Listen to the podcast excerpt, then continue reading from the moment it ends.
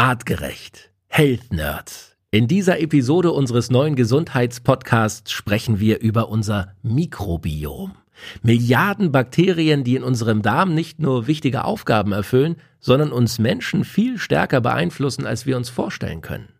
Diese Bakterien in ihrer Vielfältigkeit sind ja wie ein Fingerabdruck. Jeder Mensch hat ein ganz eigenes Mikrobiom. Wissenschaftler sprechen gar von einem zweiten Gehirn in unserem Bauch. Unser Mikrobiom nimmt demnach Einfluss auf unsere Psyche, unser Wohlbefinden und sogar auf unsere Gedanken. Das hört sich natürlich alles etwas verrückt an, fast unvorstellbar, wenn man bedenkt, dass dem Anschein nach Bakterien in unserem Darm Einfluss auf unseren freien Willen nehmen. Wollen wir also unser Gehirn zu Höchstleistung antreiben, braucht es auch ein optimal funktionierendes Mikrobiom. Ein wahnsinnig spannendes Thema. Spannend ist auch unser Gast in dieser Episode. Als High Performer muss ihm sein Gehirn Top-Leistungen liefern. Hubertus Heut ist Vice President und General Manager von Nike Europe. Der Sportartikelhersteller gehört zu den 100 größten und wertvollsten Marken der Welt und Höchstleistung, High Performance, ist natürlich Teil der DNA von Nike. Ein großartiger Gast und für uns eine große Freude, dass er sich Zeit genommen hat, um mit uns zu sprechen. Ich bin Felix Möse und ich stelle hier für euch die richtigen Fragen. Der Mensch im 21. Jahrhundert. Wohin hat uns die Evolution geführt? Wie hängen Körper, Psyche und Gesellschaft zusammen? Welchen Einfluss haben Ernährung, Bewegung und Stress auf den Superorganismus Mensch? Mit spannenden Gästen besprechen die Health Nerds von Artgerecht komplexe wissenschaftliche Fakten und Erkenntnisse der Evolution für dauerhafte Gesundheit durch einen artgerechten Lebensstil in der modernen Welt. Mit praktischen, sofort anwendbaren Tipps und cleveren Lifehacks. Health Nerds. Mensch einfach erklärt. Leute, herzlich willkommen zur dritten Ausgabe, Episode 3 unserer Health Nerds. Und heute, heute haben wir nicht nur ein unglaublich spannendes Thema, sondern auch einen wahnsinnig spannenden Gast, auf den wir sehr stolz sind, dass er Zeit für uns hat, für unseren Podcast. Er ist der Vice President und General Manager von Nike Europe. Er hat viele Jahre auch die weltweiten Fußballaktivitäten von Nike verantwortet und er hat sehr erfolgreich Tennis gespielt, sogar die ATP Tour und dort den Rang 195 belegt. Ich freue mich sehr. Herzlich willkommen bei uns im Podcast Hubertus Heut. Dankeschön. Habe ich was vergessen, Hubertus? Oder alles gut, alles, alles gut. gut, alles gut, alles gut. Und unser Health Nerd heute, unser Wissenschaftsexperte, ist Humanwissenschaftler und einer der besten Forscher an der Universität Freiburg. Er ist Experte für das menschliche Mikrobiom, was das genau ist und woran er forscht und wie Hubertus und auch ich und wir alle da etwas lernen können. Das wird er uns erzählen. Alexander Müller, herzlich willkommen, Alex. Hallo Felix. Hubertus, du bist uns zugeschaltet zugeschaltet aus äh, deinem Headquarter. Wir müssen mal zwei Fragen vorneweg klären. Sagen wir Sie oder bleiben wir bei Hubertus, wie es in der Sportbranche eigentlich ja üblich ist? Ja, immer per Du. Ich bin äh, mein ganzes Leben in der Sportbranche und bei Sport ist es immer per Du. Okay, super. Und die zweite Frage, da scheiden sich die Geister. Heißt es nun Nike oder Nike? Wie sollen wir es in Deutschland aussprechen? Ja, die Leute haben das immer noch nicht äh, so richtig. Vielleicht liegt es ein bisschen an Nike, aber die richtige Aussprache für die Firma ist Nike. Nike. Okay. Nike sagt, just do it. Hubertus, bist du auch immer so entscheidungsfreudig als Nike Europe CEO? Ja, ich meine, äh, diese Just Do It äh, ist äh, so ein bisschen eine Firmenkultur, Philosophie und äh, man sollte dann die Entscheidungen treffen, äh, auch wenn die nicht 100% äh, richtig sind. Aber man lernt immer von in Entscheidungen und man kann immer Sachen korrigieren und besser machen. Und äh, ich glaube, das ist immer eine Philosophie von das Unternehmen und es hat äh, sehr viele Jahre sehr gut funktioniert. Mhm. Aber generell kann man schon sagen, du bist ein entscheidungsfreudiger Chef, jemand, der auch Entscheidungen schnell trifft? Ja, ich würde sagen, äh, man braucht immer eine gewisse äh, Basis von Entscheidungen und die Fakten und man hört immer auf die Mitarbeiter. Aber ich muss ehrlich sagen, äh, wie man jetzt heute arbeitet, ist es äh, ganz anders, als ich gestartet habe. Ich bin jetzt über 30 Jahre in der Sportartikelbranche, war zehn Jahre bei Puma, war jetzt über 22 Jahre bei Nike. Und äh, damals war äh, das Arbeitswesen etwas anders und heute, wir reden oft von New Ways of Working. Und New Ways of Working ist so flexibles Arbeiten, äh, nicht wegen Covid-19, aber mehr Teamarbeiten, mehr äh, Learning von, voneinander, wie man zusammenarbeitet und nicht jemand hat die 100% Entscheidung. Es ist ein bisschen äh, diese Kultur und diese Philosophie, was man aus äh, Amerika in der Westküste in Silicon Valley man sieht und äh, das funktioniert sehr, sehr gut. Und die Mitarbeiter bei uns, die fühlen sich mehr, wir sagen, empowered. Äh, das Gefühl, dass die auch die Entscheidungen treffen kann. Und ich glaube, das ist ein äh, sehr wichtiger Aspekt im Berufsleben für die Zukunft. Teamwork makes the dream work. Man kann so sagen. Wir wollen ja heute darüber sprechen, inwieweit ein, ja, unser gesunder Körper natürlich auch unsere geistige Leistungsfähigkeit beeinflusst oder im schlimmsten Fall eben auch negativ beeinflusst. Und Alexander, du bist also Experte für das Mikrobiom. Da müssen wir gleich erstmal drüber reden, was das genau ist. Aber ich habe ein Zitat gefunden, da heißt es, ist der Darm gesund, sind wir es auch und nicht nur körperlich, sondern geistig. Also Alex, gleich die Frage an dich, wie entscheidet unser Darm, was im Kopf passiert?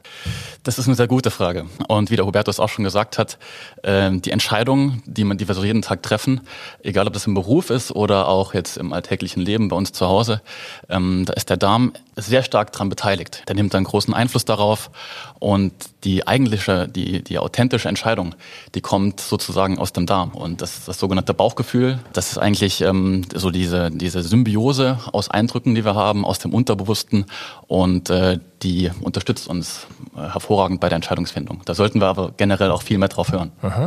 Also das Bauchgefühl ist tatsächlich auch wissenschaftlich etwas, an dem du forschst. Genau, das Bauchgefühl ist nicht irgendwie nur so, mm, naja, so ein Gefühl halt. Gefühl halt, sondern du musst dir vorstellen, ähm, wir haben im Darm tatsächlich äh, ein zweites Gehirn.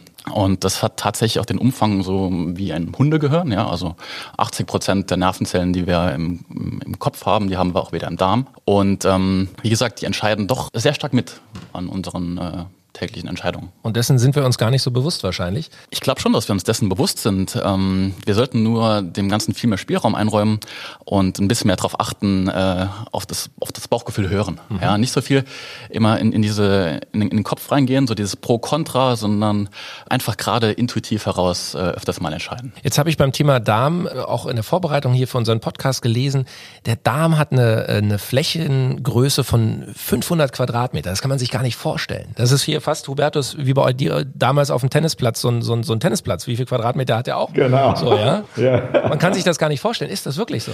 In gewisser Weise schon. Das sind aber hm, ältere Zahlen. Die habe ich auch noch im Studium gelernt. Mittlerweile geht man davon aus, nach neuesten Berechnungen, dass es tatsächlich ein gutes Stück kleiner ist. Nur noch ein Sechstel von diesem, von dieser Fläche. Also so circa 30 bis 40 Quadratmeter, was immer noch einiges ist, ähm, weil es auch einfach die größte Austauschfläche darstellt zwischen uns und unserer Umwelt. Dort sind 100 Billionen Bakterien beheimatet. Wow. Das sind fast äh, bis an die zwei Kilo. Und diese Bakterien, die haben, äh, je nachdem wie die zusammengesetzt sind, einen, einen ordentlichen Einfluss äh, auf unser Wohlbefinden, auf unsere Gesundheit und auch tatsächlich auf unsere täglichen Entscheidungen. Das heißt, darüber wollen wir jetzt ja reden. Inwieweit tatsächlich beeinflussen äh, unsere Freunde da im Darm unsere Entscheidungen nicht nur im Job, wie bei Hubertus beispielsweise, mit viel Verantwortung, mit vielen hunderten, tausenden Mitarbeitern, sondern natürlich auch bei unseren Zuhörern im Alltag.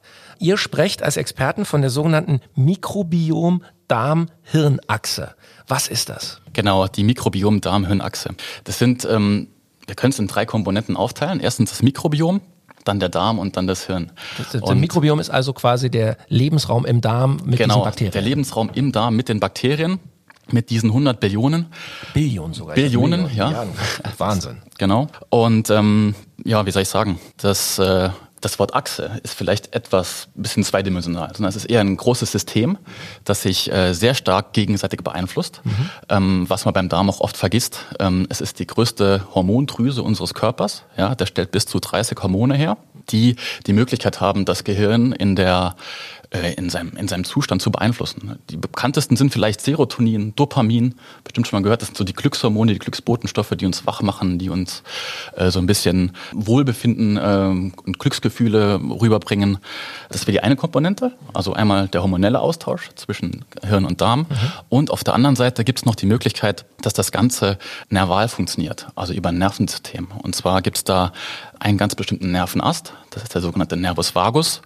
Vagus heißt, das kommt von dem ursprünglichen lateinischen Wort vagabundieren. Ja, der vagabundiert so aus dem Hirn quasi runter in den Oberkörper, in den Thorax und dann in den Bauchraum, innerviert dabei noch die, die, den Kehlkopf und beeinflusst so ein bisschen die Stimme und das Stimmgeräusch dann auch schließlich äh, den Magen und den Darm. Ja? Und darüber ähm, hat das Hirn dann so ein bisschen den Einfluss ähm, oder kann das Hirn Einfluss auf den Darm nehmen und sagen, okay, wir, wir schalten jetzt eher die Verdauung ein oder eher ab oder äh, wir müssen gerade uns andere Dinge kümmern mhm. und kann da so ein bisschen regulieren. Ja? Also wie gesagt, einmal hormonell, einmal nervlich und dann noch als dritte Komponente über diese ganzen Bakterien, die im Darm sitzen. Das ist wie gesagt ein sehr großes System. Mhm.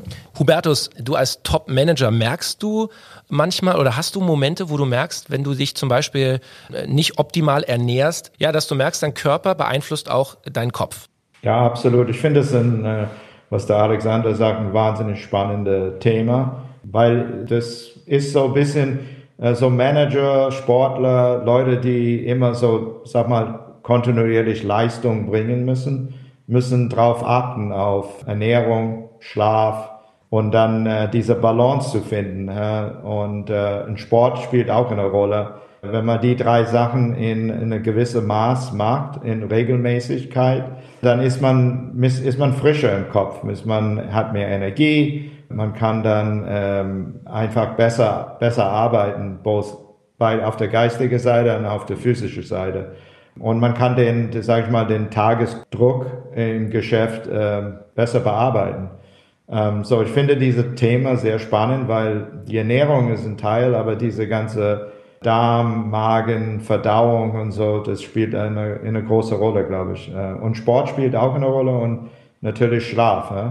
Äh, ich weiß nicht, ob der Alexander mir ein paar Insights geben kann, aber äh, weil viele Leute sagen, dass der Darm braucht 15 Stunden Ruhe, so man sollte essen nicht später als 19 Uhr.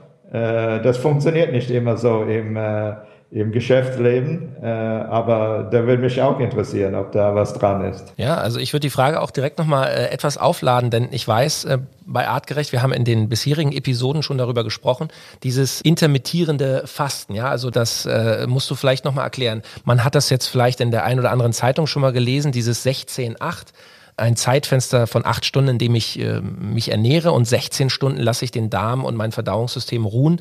Wie entscheidend ist das wirklich und wie, wie entscheidend hat das auch Auswirkungen wiederum auf unsere Leistungsfähigkeit, auf unseren Kopf? Genau, wie du schon gesagt hast, dieses, dieses 16-8, dass wir quasi ähm, den Darm 16 Stunden mal, mal ruhen lassen und in den anderen acht Stunden, es können auch weniger sein, es können auch sechs Stunden sein, dass wir in dieser Zeit halt eben die Nahrungsaufnahme äh, betätigen, also dass wir uns in der Zeit ernähren, dass wir, dass wir essen dass es quasi um 18, 19 Uhr am besten abgeschlossen ist, weil der Darm dann, wie gesagt, circa vier bis fünf Stunden braucht, bis er die ganzen Nährstoffe aufgeschlüsselt hat, bis alles angekommen ist, bis im Blut aufgenommen ist und danach man den Darm auch in gewisser Weise dann auch mal abschaltet, ja, auch mal runterfährt, sodass der Darm in gewisser Weise nicht die ganze Zeit aktiv ist. Ja, und dass der, der Darm braucht Energie um zu verdauen. Da muss viel Blut hin, da muss viel Sauerstoff hin, da muss viel Glucose hin, damit das Organ überhaupt arbeiten kann. Und ähm, deswegen vielleicht auch dann dem Darm, den Darm ruhig länger mal abgeschaltet lassen. Aus dem auch mal noch ruhig acht, neun Stunden geben, wo er, wo er sich so ein bisschen ja, äh, auch mal entspannen kann selbst, wo er nicht verdauen muss.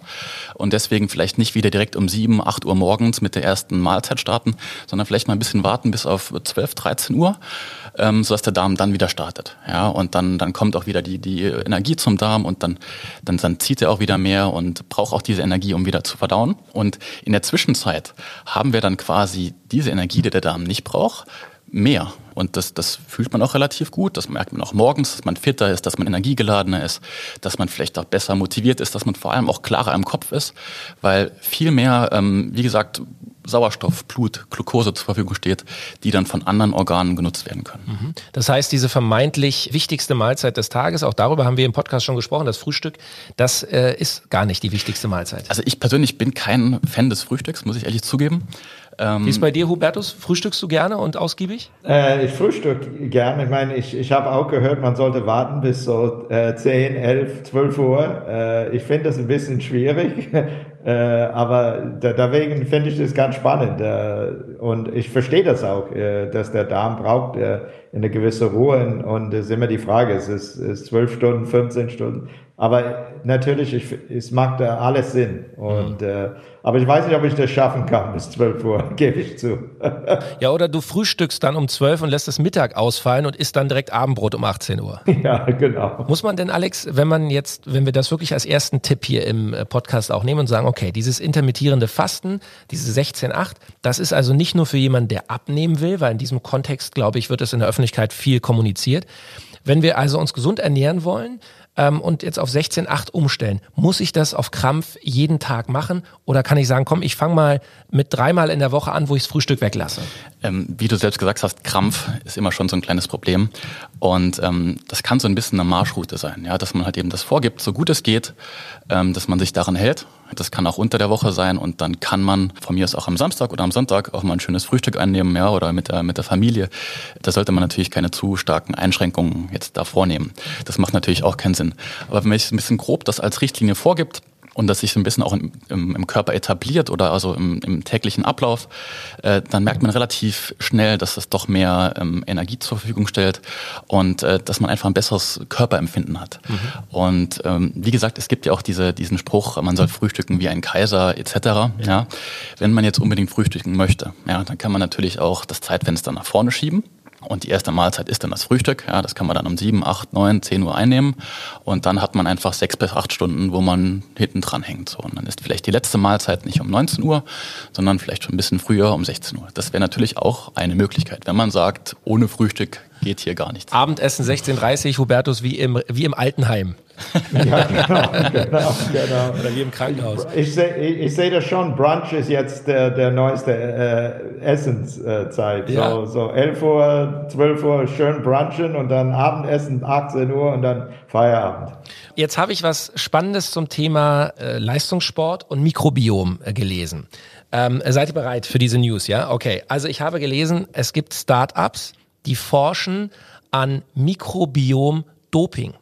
Also die können oder forschen daran, dass sie das Mikrobiom so optimieren, dass äh, Leistungssportler mehr Leistung haben. Ist das Fake News, Alex, oder kann man äh, sowas wissenschaftlich tatsächlich ähm, auf die Spitze treiben? Sowas kann man wissenschaftlich tatsächlich auf die, auf die Spitze treiben. Das ist durchaus möglich. Ich halte es aber noch so ein bisschen für eine Art Zukunftsmusik. Das ist alles noch so in den Kinderschuhen. Was man aber da direkt machen kann, wäre wie gesagt dafür zu sorgen, dass das Mikrobiom generell in einem guten Zustand ist. Das heißt, wir können uns selber dopen? Absolut. Und dopen heißt, das Mikrobiom, wovon man auf jeden Fall, was man schon sagen kann, es sollte möglichst vielfältig sein. Ja, also die Vielfalt an Bakterien sollte und, Viren, was auch noch dazugehört und teilweise Pilze, die sollte möglichst hoch sein. Das steht völlig außer Frage. Und ähm, wir haben da, es gibt da über 1000 verschiedene Stämme Viren oder Bakterienstämme? Bakterien, also 90 Prozent Bakterien und dann noch so ein paar, wie gesagt, von den anderen Mikroorganismen. Die Vielfalt sollte möglichst hoch sein und im Schnitt hat der Mensch, so ein normaler Mensch in unserer Umgebung, hat so circa 160 Stämme. Und je mehr tatsächlich, desto besser, da jeder von diesen Stämmen eine gewisse Aufgabe übernehmen kann, dass er besser äh, zum Beispiel Kohlenhydrate spalten kann, also wir besser Energie gewinnen können aus der Nahrung, dass wir besser Vitamine aufnehmen können, äh, Vitamin B1, Vitamin B7, all diese ganzen Stoffe. Und dafür kann man schon mal sorgen, dass man einfach über die Ernährung, über auch eine vielfältige Ernährung auch ein möglichst vielfältiges, breites Darmmikrobiom hat. Gib uns konkreten Tipp. Was kann ich essen, um dort tatsächlich für eine Vielfalt in meinem Darmbakterienstämmen zu sorgen? Da steht ganz am Anfang Gemüse und äh, möglichst eine breite Palette an Gemüse. Also alles, was du so hier auf dem Wochenmarkt kaufen kannst, kannst davon ausgehen, dass das für dein, für dein Mikrobiom oder für deine, ähm, ja, für deine Bakterien im Darm, dass das quasi optimal ist. Und vor allem auch hier gerade Pflanzenfasern, also ein paar Ballaststoffe, weil die dienen der Ernährung von diesen Bakterien. Und äh, da sollte man einfach drauf achten. Ja, einfach täglich eine Portion Gemüse. Das sollte für einen Sportler eigentlich eh, also für einen Leistungssportler Pflicht sein, gar keine Frage mehr. Und ähm, auf jeden Fall darauf achten. Ansonsten ähm, als Alternative auch vielleicht mal mehr auf äh, ein paar fermentierte Lebensmittel achten. Ja, Zum also Beispiel? auch sowas wie, ja, hier in Deutschland natürlich Sauerkraut, das so als Klassiker. Joghurt, auch weil da diese Bakterien drin vorhanden sind. Dann gibt's noch so viele Sachen wie Kefir, Kombucha, Kimchi, Miso-Suppe. Und das ist, das ist, wie gesagt, auch schon von Bakterien vorverdaute Nahrung. Und die ist äh, quasi ideal das für heißt, die Darmbakterien. Den Burger, das Hotdog, äh, den Döner, das müssen wir erstmal streichen. Ähm, man sollte es vielleicht auf ein angenehmes oder auf ein ein bisschen tieferes Maß reduzieren. Ja, okay. wie gesagt, es muss nicht immer der krasse Verzicht sein. Ich bin auch davon äh, der Freund, wenn man sagt, okay, ja, mal einen Burger oder mal mal einen mal einen Kebab, vollkommen okay. Aber ähm, das sollte wie gesagt nicht äh, drei bis viermal in der Woche auf der Speisekarte stehen, sondern ab und zu mal. Dann ist das überhaupt gar kein Problem. Das kann das Mikrobiom ab. Das ist äh, wie gesagt Mhm. Nun weiß ich, bei Artgerecht beschäftigt ihr euch ja auch eben viel mit diesem Mikrobiom und ihr habt auch ein probiotisches Produkt entwickelt, was eben 100% natürlich ist, was wirklich gesund ist und nicht chemisch. Wie ist der Effekt? Kann ich eben das unterstützen, um mich, dopen klingt immer so negativ, aber wenn ich meine Leistungsfähigkeit einfach steigern will, im Beruf wie bei Hubertus als, als Manager oder als Architekt oder als jemand, der vielleicht äh, Lehrer ist und einfach auch viel Stress um sich herum hat, kann ich so ein Produkt nehmen? Bringt das viel? Schiebt mich das wirklich auf ein neues Level? Wenn du solche Mittel nimmst, also solche ähm, Probiotika, kannst du deinem Körper auch helfen, viel besser zu regenerieren. Ja, und das ist vielleicht auch gerade für einen Sportler äh, ein ganz wichtiger Aspekt, ja, dass du einfach schneller regenerierst, dass du, wie gerade eben schon gesagt, dass du besser schläfst, auch gerade in Kombination mit Regeneration, dass du weniger Infekte hast. Dein Immunsystem ist, kannst du dadurch stärken.